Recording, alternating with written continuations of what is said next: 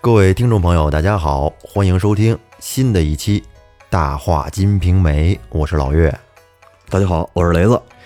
咱们在上一期里讲到了金莲儿的成长经历，嗯，还有这个怎么到了张大户家，对啊张大户怎么纵欲过度，跟金莲的苟苟且且的这些事 儿。又怎么到了这个这武大手里？哎，后来呢，武大又怎么遇到了武松？嗯啊，他们兄弟二人相见，哎，武大请武松回家吃饭，对对对，见了新嫂子，哎， 哎，这个金莲儿一看武松这么威猛雄壮，有些心动，哎，就琢磨着呀、想让武松搬到家里边去对住去。搬回来得了。啊嗯然后咱们这一期啊，就要进入一个正经的小高潮了。对，哎，金莲儿戏武松，要调戏 了啊！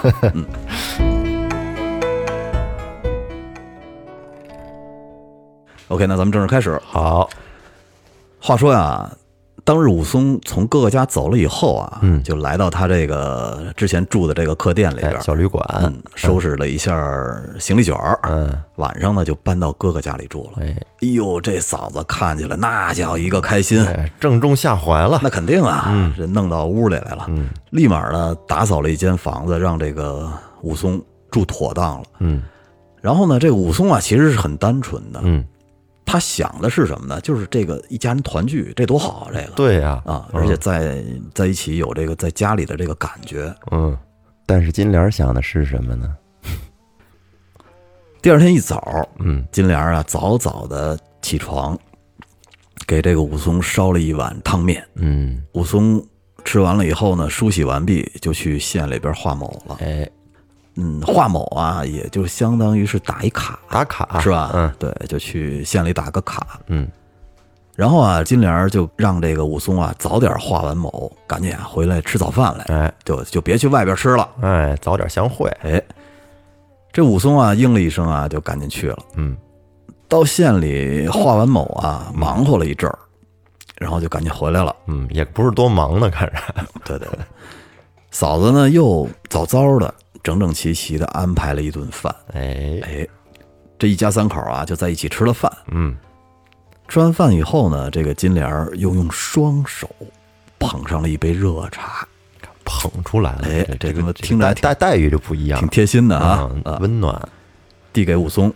武松道：“辛苦嫂嫂，让武松寝食不安。明天咱们叫了一士兵啊，使唤使唤得了。”叔叔怎么这般计较呀？都是自家骨肉，又不是服侍了别人。虽然有这小丫头莹儿，但是奴家见她拿东西咧咧咧斜的，也靠不上她。你就是派了士兵来，他们毛手毛脚的，上钩上灶也不干净。奴眼里呀、还真看不上这等人。武松啊，这会儿就说：“得嘞，那就听嫂嫂的吧。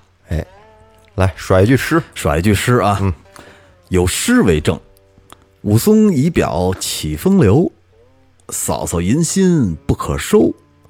笼络归来家里住，相思长自看亲愁。”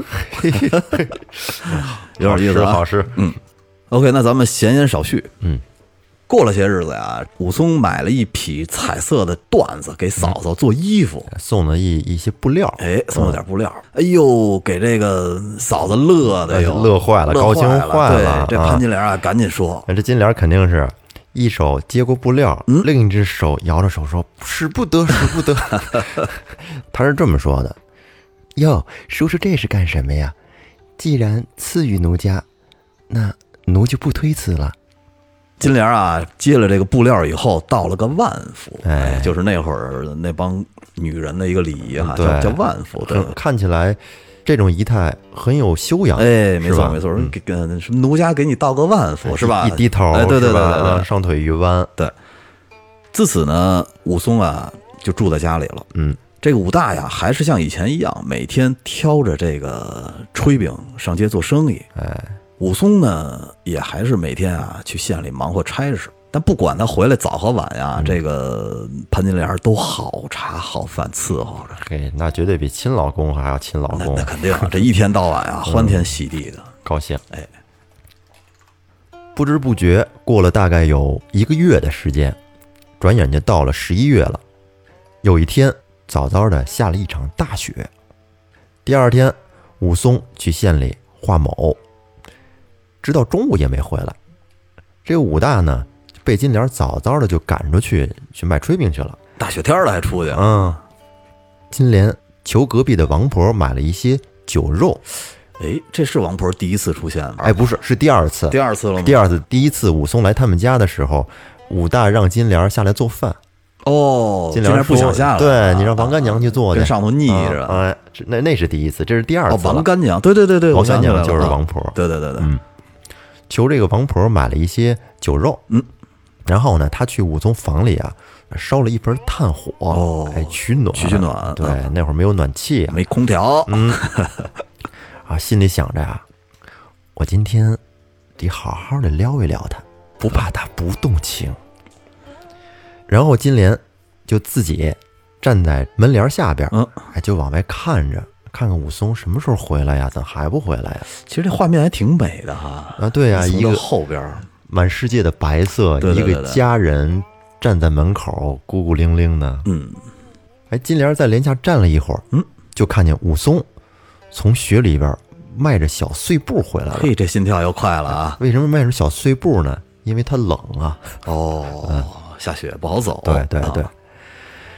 然后金莲赶紧撩起帘子，迎着笑说哟，叔叔，你可回来了，外面冷不冷啊？：“武松就说感谢嫂嫂挂心。”嗯，哎，进门来把衣服呀、斗笠啊都摘下来，挂在了墙上，然后呢就跟金莲一块儿进屋了。金莲说奴在家等了一早晨，叔叔怎么不回来吃早饭呀？武松啊就说，早上有一个熟人请我吃饭，刚才呢又有一个人啊摆宴席请我，我这个是真是不想去了，所以就直接回来了。那既然这么着，请叔叔烤会儿火，暖和暖和。好嘞，嫂子，正好。：“说完，武松便脱了鞋子，换了一双袜子，又穿了双棉鞋，搬了条凳子，自己呢就坐在弄好的那火盆的旁边。嗯金莲儿呢让莹儿把前门给上了门栓，这家伙 后门也给关了。嗯，哎，这叫关起门来要搞事情。太搞 事情了，对，然后又把之前准备好的饭菜端到房里来，摆在桌子上。这小资情调啊。这个武松就问金莲儿武松啊说，我哥哥去哪儿了？你哥哥呀，他一早出去做买卖，还没回来呢。来，我陪叔叔先吃三杯。那咱们等哥哥一起回来再吃吧。等他干什么呀？来，咱俩先吃。话还没说完，就见莹儿热了一壶酒端上来了。这时候武松啊说，那又给嫂子添麻烦了。然后金莲儿也搬了一条凳子，坐在了火炉的旁边。这到底是想靠近火，还是想靠近武松啊？你看他说的，在桌上现在摆着杯子、盘子、酒啊、菜。金莲儿把这个酒杯拿在手里，深情地看着武松说叔叔，请满饮此杯。：“武松啊，也是直汉子嘛，把酒接过来，一仰脖，直接给干了，一饮而尽。”然后金莲儿又筛了一杯酒，举起杯来看着武松说天气寒冷，叔叔，请喝杯双飞酒。这时候开始了啊！这时候武松说什么呢？武松啊就说：“来，嫂嫂你也喝。然后武松接过金莲儿刚给的那杯酒，一仰脖，又干了。”哎呦喂，奔喝多了去的，这就是。 武松什么酒量啊，是吧？在景阳冈上那喝了十八碗。对对对，紧接着，武松也倒了一杯酒，就递给了金莲儿。金莲儿接过酒来，喝了那么一小口，嗯，然后呢，又斟了一杯酒，放在了武松面前。这时候啊，金莲儿上戏了。喂，把这个外套往下稍微的那么抹了一下，哦，露出了沟，嘿，嗯，露出了浅浅的沟。嗯，喝完酒，脸上红扑扑的，笑着跟武松说我听人说，叔叔在县前街上养着个唱曲儿的，有这回事儿吗？嫂嫂休听别人胡说，我五二从来不是那种人。我不信，只怕叔叔口是心非。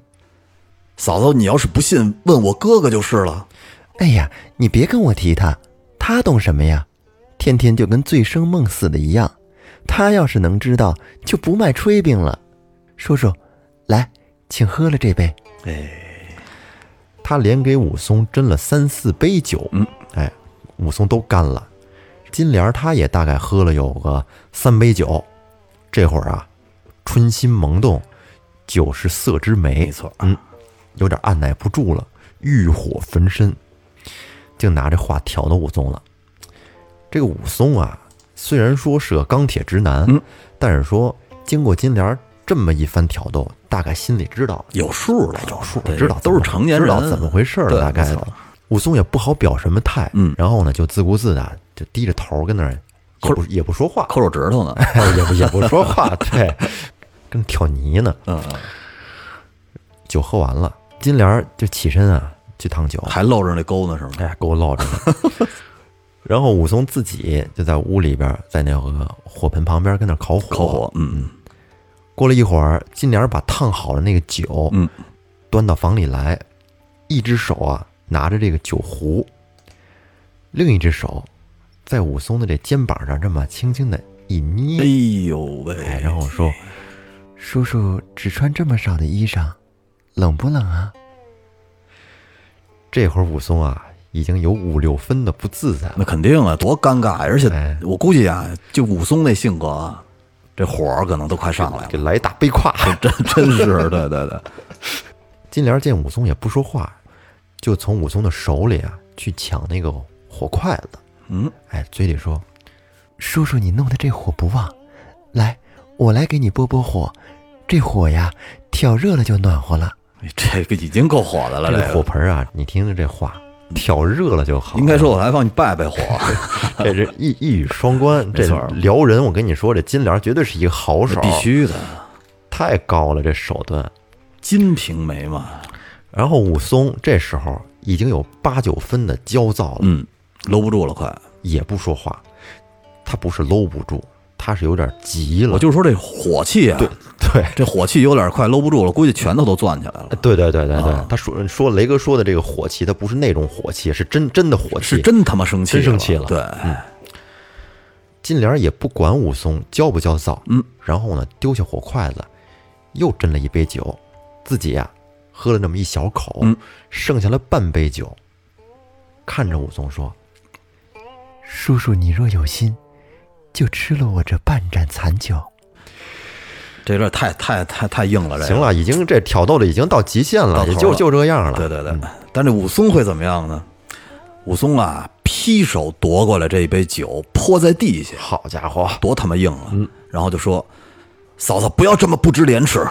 武松伸手这么一推，嗯，差点把金莲给推了一脚，”我以为推床上了呢。差点给推地下，推了一推差点大跟头摔哎，差点摔一跟头。啊、武松这眼瞪起来了，瞪起来，对，武松啊，这会儿是真急了，嗯，瞪起眼睛说道：“我武二是顶天立地的男子汉，不是那种伤风败俗的畜生。嫂嫂不要这么不知廉耻，在这跟我犯贱。我武二眼里认识嫂嫂，我的拳头可不认识嫂嫂是谁。哎呦，金莲被他这几句话呀，怼了一个大红脸，相当于给一大逼斗。多没面子呀！是啊，脸上挂不住了。必必须挂不住了的。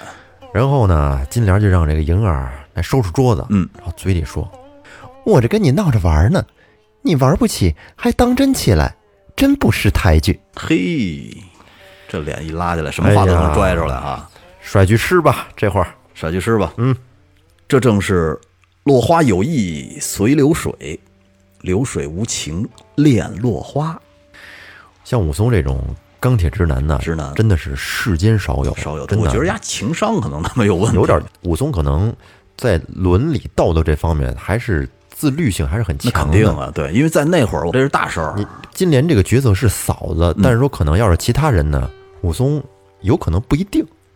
这期啊，咱们基本也就差不多了，哎差不多就到这儿了。嗯，差不多了。但是呢，就在这会儿，他们事儿还没完呢，嗯，武大可推门进来了，哎，尴尬，对，挑着挑子，嗯，这五大进来以后，又会发生一些什么事儿呢？咱们留到下期的，好，嗯，留到下期咱们慢慢聊。这里是大话金瓶梅，咱们下期再见，下期再见，拜拜。拜拜。